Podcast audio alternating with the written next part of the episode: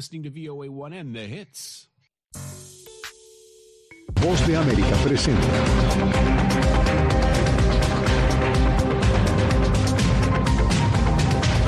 Hoy en Foro, Inteligencia Artificial, los alcances y desafíos del histórico decreto del presidente Joe Biden desde Washington. Le saluda Gonzalo Abarca. Bienvenidos.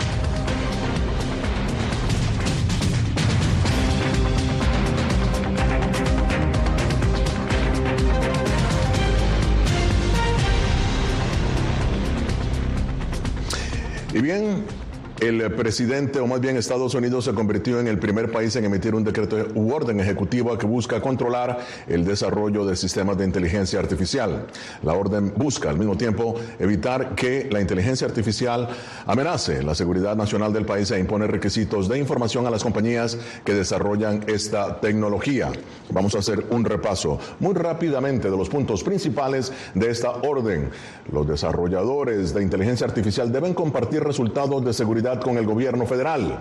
Segundo, el Instituto Nacional de Estándares y Tecnología elaborará guías y mejores prácticas para garantizar despliegue y uso seguro de IA. Contenido generado por IA, inteligencia artificial, deberá tener marca indeleble. Trabajar con el Congreso en legislación bipartidista sobre privacidad de datos y enfatizar las políticas de datos de las empresas y también capacitar y apoyar la fuerza laboral afectada por el desarrollo de la IA o la inteligencia artificial. Estados Unidos busca de esta forma allanar el terreno en realidad en un amplio campo que ahora y desde el punto de vista legal ha sido casi inexplorado. Biden desea que las agencias federales utilicen responsablemente y de manera segura la inteligencia artificial en temas que van desde la seguridad nacional a la inmigración, la vivienda y la atención médica. Pero bien, para analizar el impacto de la inteligencia artificial, las posibles consecuencias de esta orden ejecutiva y cómo podría afectar a todo el hemisferio occidental, me acompaña el doctor Franklin Carrero Martínez, director senior de la Academia Nacional de Ciencias de Estados Unidos, y Belén Sánchez, científica senior también de datos de Data Robot. Ambos. Voy a empezar contigo, Franklin. ¿Qué balance se puede hacer entre desarrollo tecnológico y científico, por un lado, y por el otro, la regulación a esa actividad que prácticamente está nacida de la iniciativa privada? Adelante.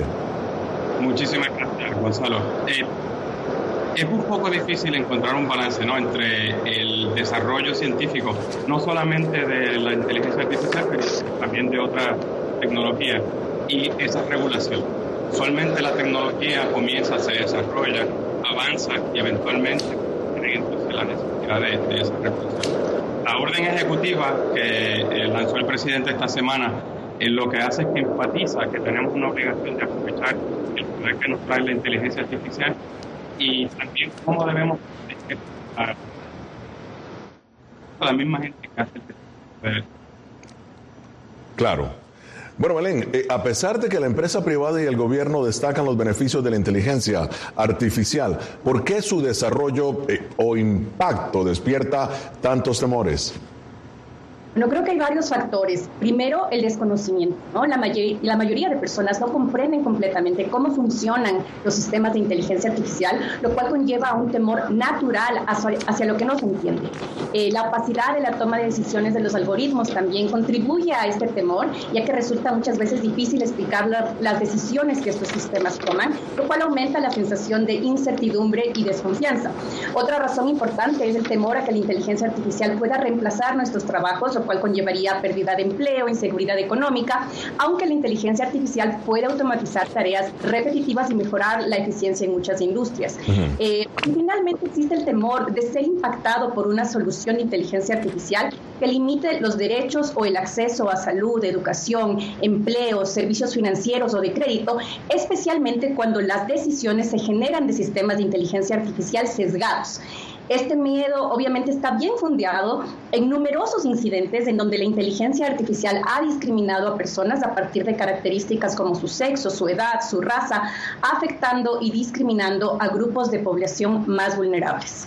Claro. Bueno, sobre esto vamos a seguir comentando porque esto es Foro de la Voz de América hoy analizando el impacto de la inteligencia artificial en el marco del decreto del presidente Joe Biden. Ya regresamos.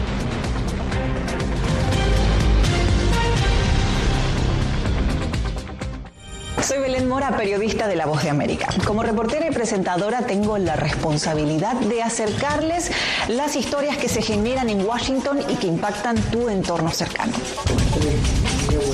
Desde perspectivas diversas en un ambiente informativo en constante evolución que pone a prueba y nos hace poner en la balanza nuestros valores profesionales, te presentamos información veraz, porque en La Voz de América la prensa libre importa. Tiempos de cambios, cuando el mundo parece incierto y lo que escuchamos no refleja lo que vemos, buscamos la verdad. Cuando nos cuentan solo una parte de la historia, perdemos la confianza. En momentos de crisis, nuestros sueños, esperanzas y deseos de un mejor mañana dependen de una prensa libre. En La Voz de América te traemos las historias que la gente se arriesga a ver. Conectamos el mundo y lo unimos con la verdad.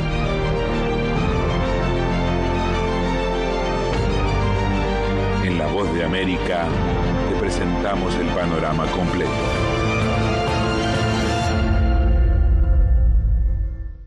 Soy Jacopo Luzzi, reportero de La Voz de América aquí en Washington, D.C. Ya sea informando desde el Capitolio, desde la Casa Blanca, cubriendo el impacto del cambio climático, el impactante tema migratorio, o subir en un avión y cruzar medio mundo para estar en el lugar de la noticia con la información precisa y veraz, este es mi compromiso como periodista. Un compromiso de vida profesional que comparto con ustedes, porque en La Voz de América la prensa libre importa.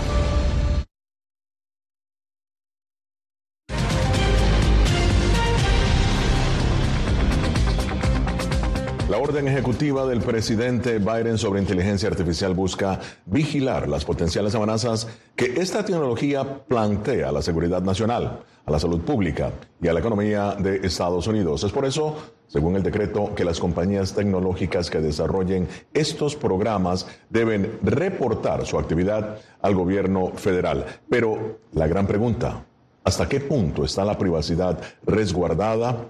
Continúa con nosotros el doctor Franklin Carrero Martínez, director senior de la Academia Nacional de Ciencias de Estados Unidos, y Belén Sánchez, científica de datos de Data Robot, foro de la Voz de América. Bien, pero antes de continuar este análisis, vamos a ver lo que dijo precisamente el presidente Biden al firmar el decreto sobre inteligencia artificial.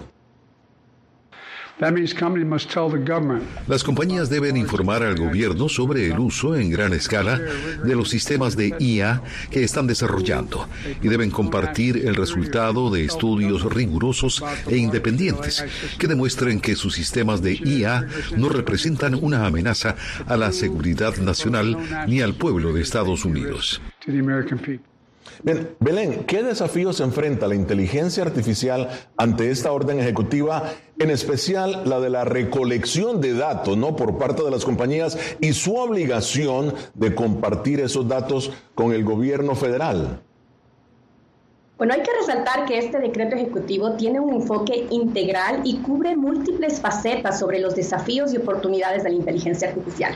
Sobre el tema que mencionas, plantea medidas concretas para dar respuesta a uno de los principales retos relacionados a la regulación de esta tecnología a nivel global y que es la opacidad de esta tecnología. Y esto se refiere a que la información referente al empleo de esta tecnología, a los conjuntos de datos utilizados para su desarrollo, no son de fácil acceso, ya que en la mayoría de casos están bajo la custodia de empresas y se mantienen en secreto como parte de las configuraciones algorítmicas. Esto ha sido señalado por el Consejo Asesor Nacional de Inteligencia Artificial para el presidente Biden durante la última sesión pública, en donde hicieron énfasis en los modelos de código abierto, especialmente los modelos fundacionales. Y eso es uno de los puntos que ha generado mayor debate, pues hay personas que comparten la necesidad de esta medida en miras de contar con mayor seguridad, transparencia, mientras que hay otras personas que consideran un error el establecer estos requisitos, eh, pues pueden tener un impacto negativo en la innovación y el desarrollo de código abierto y también en las pequeñas empresas que normalmente cuentan con menores recursos, capacidades y procesos de, eh, de gobernanza y control internos. Entonces, considerando esto, creo que el principal reto que tiene el gobierno sobre este aspecto se encuentra en la aplicación de esta medida, pues para evitar que esta medida afecte negativamente a la innovación, se requiere que el gobierno cuente con procesos ágiles, que cuente con el talento humano para poder hacer las evaluaciones técnicas de este tipo y a la vez que tenga la flexibilidad pues los estándares con los que pueden ser medidos hoy estos modelos pueden quedar cortos u obsoletos muy pronto. Ya, ahora, doctor Carrero, vamos a retomar lo que ha dicho eh, Belén. ¿Qué vulnerabilidad podrían tener esos datos, no, que las empresas entregan al gobierno en momentos, eh, doctor Carrero, en que Estados Unidos está advirtiendo de constantes eh, ciberataques por parte de naciones a las que denomina hostiles? En realidad eh, es una excelente pregunta. Eh, el gobierno en este caso lo que está tratando de lograr es que el público y los mismos investigadores tengan confianza de que los mecanismos que se están desarrollando a través de la inteligencia artificial y sus aplicaciones tengan un beneficio positivo neto en la sociedad. Para lograr eso eh, se necesita transparencia, se necesita que los datos estén abiertos como nos comparte Belén. Eh, una de las cosas y una de las limitaciones más grandes que tenemos en este momento es que las mismas compañías que desarrollan eh, la tecnología son los mismos encargados de evaluar su propia innovación. Necesitamos entonces la intervención del gobierno y esto es lo que está tratando de lograr. Me imagino que esta base de datos que el gobierno está desarrollando deberá ser protegida si el gobierno quiere realmente ganar la confianza del público general. Claro. Ahora, Belén, uno de los puntos del decreto es eh, capacitar y apoyar la fuerza laboral, dice el decreto, eh, afectada por el desarrollo de la inteligencia artificial. ¿Cómo entender el desarrollo de un producto que ya amenaza la fuerza laboral?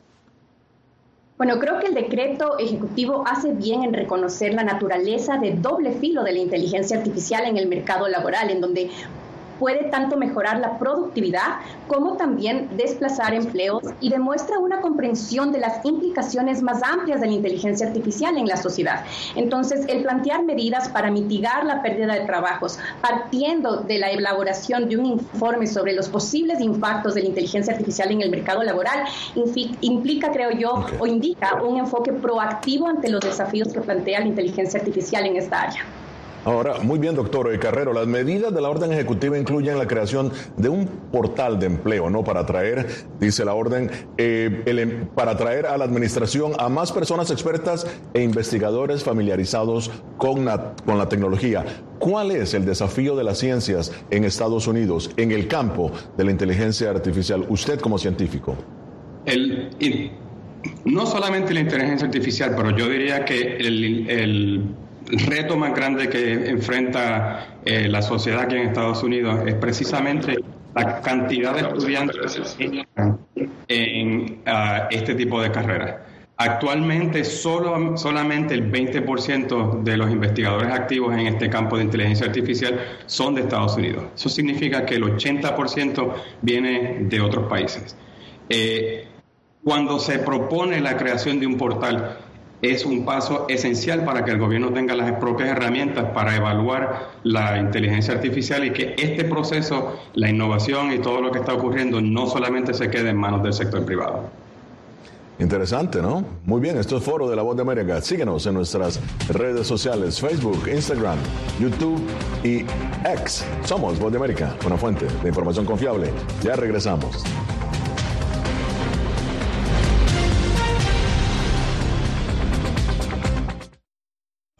Soy Natalí Salas Goitero, conductora de La Voz de América. Desde pequeña desarrollé un gran deseo por darle voz a aquellos que son invisibles por una u otra razón. Ya, ha sido reforzada. Me enorgullece ser parte de La Voz de América, un equipo en el que la ética y la búsqueda de la verdad siempre son el norte. Ser periodista es una gran responsabilidad porque somos defensores de principios de libertad y para mantenerlos, la prensa libre importa. Que empiecen a callar a periodistas, que empiecen a callar medios. Periodismo, la prensa libre importa. Una producción especial de La Voz de América. Porque al final lo que está en juego no solo medios de comunicación, sino la democracia de un país. Disponible en vozdeamerica.com.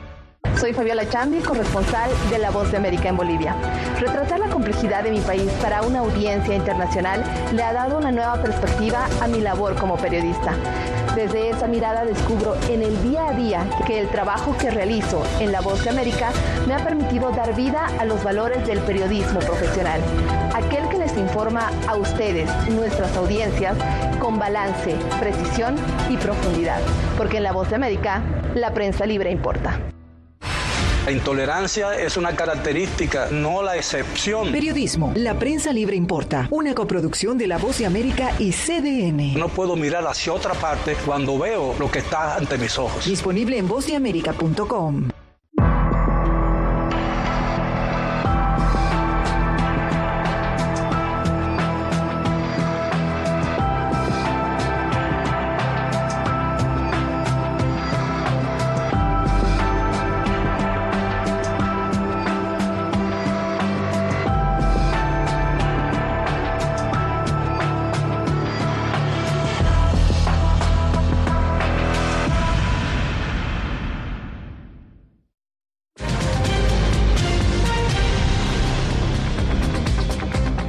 Continuamos en Foro de la Voz de América. Eh, Belén, desarrollas programas que ayudan a las mujeres en Latinoamérica en el campo de la inteligencia artificial. ¿Qué impacto puede tener el decreto ejecutivo en tus programas, no? ¿Y cómo han reaccionado eh, las mujeres latinoamericanos a tus proyectos de inteligencia artificial? Bueno, creo que el decreto reconoce que para mitigar los riesgos del impacto de la inteligencia artificial en los mercados laborales se necesita invertir en capacitación y formación de personas. Así que desde esa perspectiva esperaría que las personas y organizaciones que impulsamos programas de capacitación y recapacitación de la fuerza laboral puedan contar con mayor apoyo, mayor recursos. Eh, y creo que el rol de programas de educación eh, pragmática como bootcamps pueden contribuir de una manera positiva a generar habilidades digitales avanzadas. La ventaja de estos modelos es su costo, su menor tiempo, su componente de empleabilidad. Entonces, eh, creo que se ha demostrado también que este tipo de programas están contribuyendo a incrementar la diversidad dentro de las industrias tecnológicas y con ello permiten la integración de más mujeres y personas con eh, backgrounds diversos. Muy bien, felicidades por el reto que tienes y los logros que has alcanzado en realidad en el desarrollo de tus programas. Eh, ahora, el, veamos lo que dijo el presidente Biden sobre los cambios tecnológicos. Veremos más cambios tecnológicos en los próximos 10 o 5 años de lo que hemos visto en los últimos 50 años. La inteligencia artificial, como la tecnología más consecuente de nuestro tiempo, está acelerando ese cambio a una velocidad relámpago. Doctor Carrero, esa velocidad relámpago ¿no? de la que habla el presidente Biden también hace eh, de los avances de la inteligencia artificial eh, algo que puede ser peligroso, que se usen para distorsionar, eh, por ejemplo, nociones básicas de la verdad con imágenes falsas y hasta proporcionar herramientas a estafadores y delincuentes. ¿Está llegando, crees, el, tardíamente Estados Unidos a tratar de controlar este desarrollo tecnológico? Excelente pregunta. En concreto yo pienso que no, que no estamos muy tarde.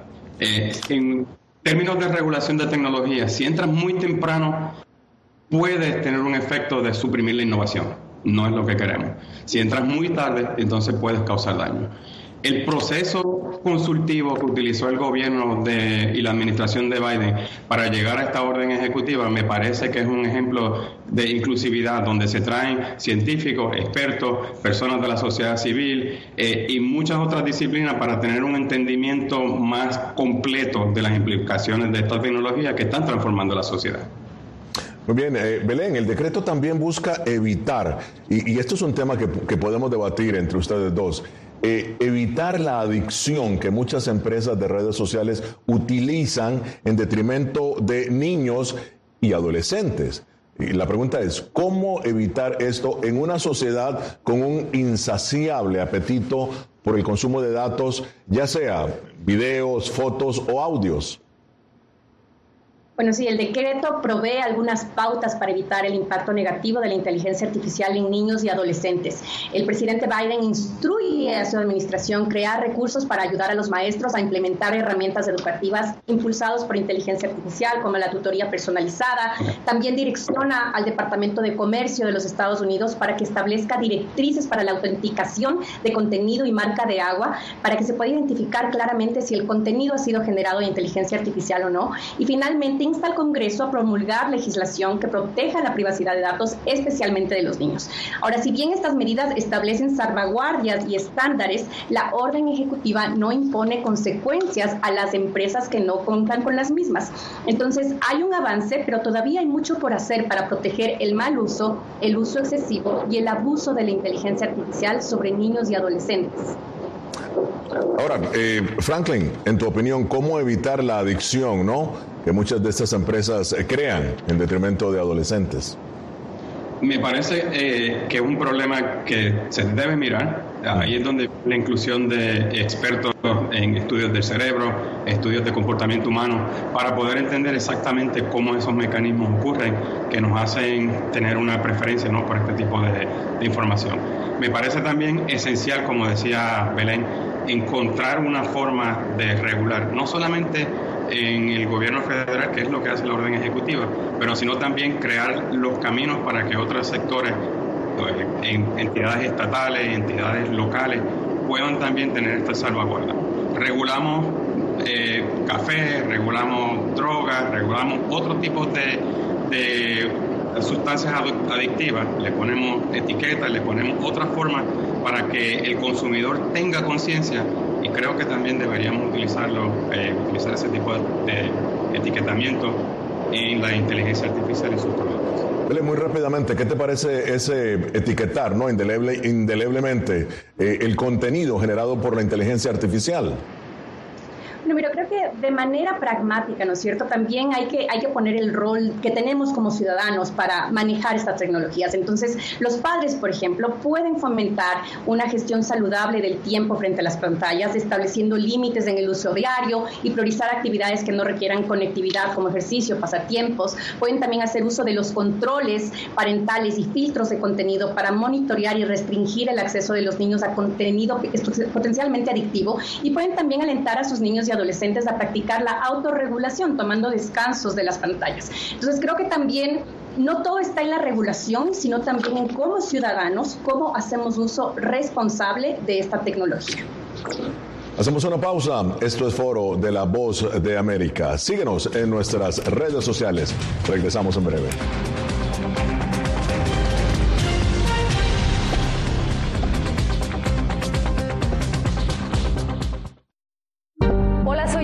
Periodista de La Voz de América y presentadora del noticiero El Mundo al Día. Informar desde la capital de Estados Unidos es uno de mis mayores logros. Desde Washington, D.C. tengo la oportunidad de llevarles a ustedes las voces que claman por la democracia y los derechos humanos.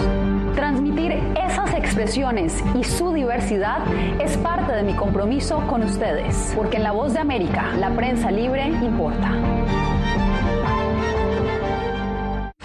Que empiecen a callar a periodistas, que empiecen a callar medios. Periodismo, la prensa libre importa. Una producción especial de La Voz de América. Porque al final lo que está en juego no solo medios de comunicación, sino la democracia de un país. Disponible en vozdeamerica.com.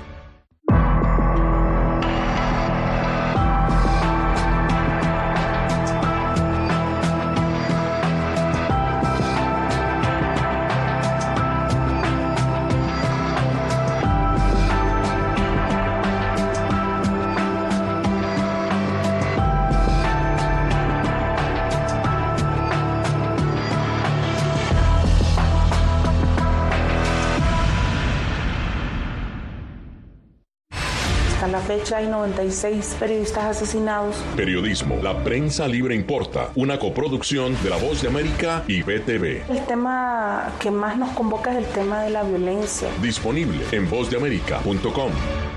Soy Jacopo Luzzi, reportero de La Voz de América aquí en Washington, D.C. Ya sea informando desde el Capitolio, desde la Casa Blanca, cubriendo el impacto del cambio climático, el impactante tema migratorio, o subir en un avión y cruzar medio mundo para estar en el lugar de la noticia con la información precisa y veraz, este es mi compromiso como periodista. Un compromiso de vida profesional que comparto con ustedes, porque en La Voz de América la prensa libre importa.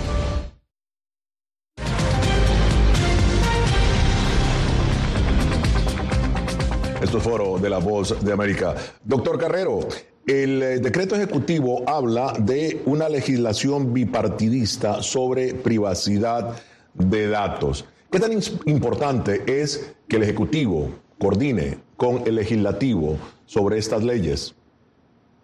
Excelente. Yo creo que eso es uno de los pasos más importantes que deben eh, seguirse. Ahora mismo la orden ejecutiva carece de mecanismos de enforzamiento de lo que propone. Si alguien no cumple, realmente no hay eh, consecuencias, no hay penalidades. Eh, eso ocurre cuando el gobierno trabaja la rama ejecutiva con la rama legislativa y eventualmente con la rama judicial. O sea que yo entiendo que bajo las implicaciones que tiene la inteligencia artificial en la sociedad, en la economía, en el desarrollo científico, técnico y en otras áreas, es sumamente importante que exista un plan de país que vaya más allá de, la, de una administración, que vaya más allá de la política para asegurarnos que tenemos un ah, ecosistema eh, seguro para la población. Ahora, Belén, vamos a hacer énfasis en eh, algo que dice el decreto ejecutivo y es capacitar y apoyar la fuerza laboral afectada por el desarrollo de la inteligencia artificial. Es decir, va a haber pérdidas en trabajos. ¿Es así? ¿Tu opinión? Sí, de acuerdo. Como te decía previamente, creo que esta, este decreto está reconociendo el doble filo de la inteligencia artificial en el mercado laboral. Entonces, me parece muy acertado el reconocer que va, se va a necesitar tomar medidas para mitigar eh, el impacto que va a tener la pérdida de ciertos trabajos. Entonces, en ese sentido, muy acertado el, enfoque que tiene el decreto. Bueno, muy bien. Ahora sí, les voy a pedir sus eh, opiniones sobre la orden ejecutiva del presidente Joe Biden. Empiezo contigo, el doctor Carrero. Adelante. Me parece un paso extremadamente importante en la dirección correcta. Me parece que empieza a mostrar liderato de Estados Unidos, donde muchas de estas tecnologías se están desarrollando, a nivel nacional y a nivel internacional. Eh, me gustaría ver que las cosas que se proponen en la orden ejecutiva se traduzcan a nivel estatal, a nivel local. la orden ejecutiva estrictamente pues le da un mandato al gobierno federal y quedan estas otras partes de nuestro eh, sistema de gobernanza eh, que no tienen este tipo de, guías. Y me gustaría ver entonces también que, que esto, el sector privado, otros eh, países amigos y en otras áreas se expanda y se tenga en consideración la cosas que propone la orden ejecutiva. Ahora, específicamente, ¿qué te gustaría que otros países adoptaran eh, parecidos a la orden ejecutiva del presidente Biden? Hay, por ejemplo, el proceso de inclusividad, lo que hablaba Belén, ¿no? De ah, cómo algunas tareas pues van a, desaparecer y por lo tanto va a tener un impacto. Lo que sabemos es que muchas de esas tareas que desaparecen impactan de una manera desproporcionada a sectores de la población con desventaja económica, con desventaja e-, educativa. Entonces tenemos un poco de tiempo donde podemos en esa transición atender, reentrenar, eh, proveer una alternativa ¿no? a la población para que tenga las capacidades de beneficiarse y contribuir al desarrollo de las nuevas tecnologías. La tecnología artificial de la que hablamos hoy no es el final eh, la cantidad de innovación que está ocurriendo en nuestras universidades en Estados Unidos y en otras partes del mundo no se ha detenido. Estaremos aquí yo creo que en cinco años hablando de la nueva tecnología que emerja y cuáles son sus implicaciones y yo creo que eso es una de las cosas más importantes que debemos mirar, no solamente aquí, pero también en otros países de donde nosotros reclutamos el talento que nos ayuda aquí a desarrollar la tecnología.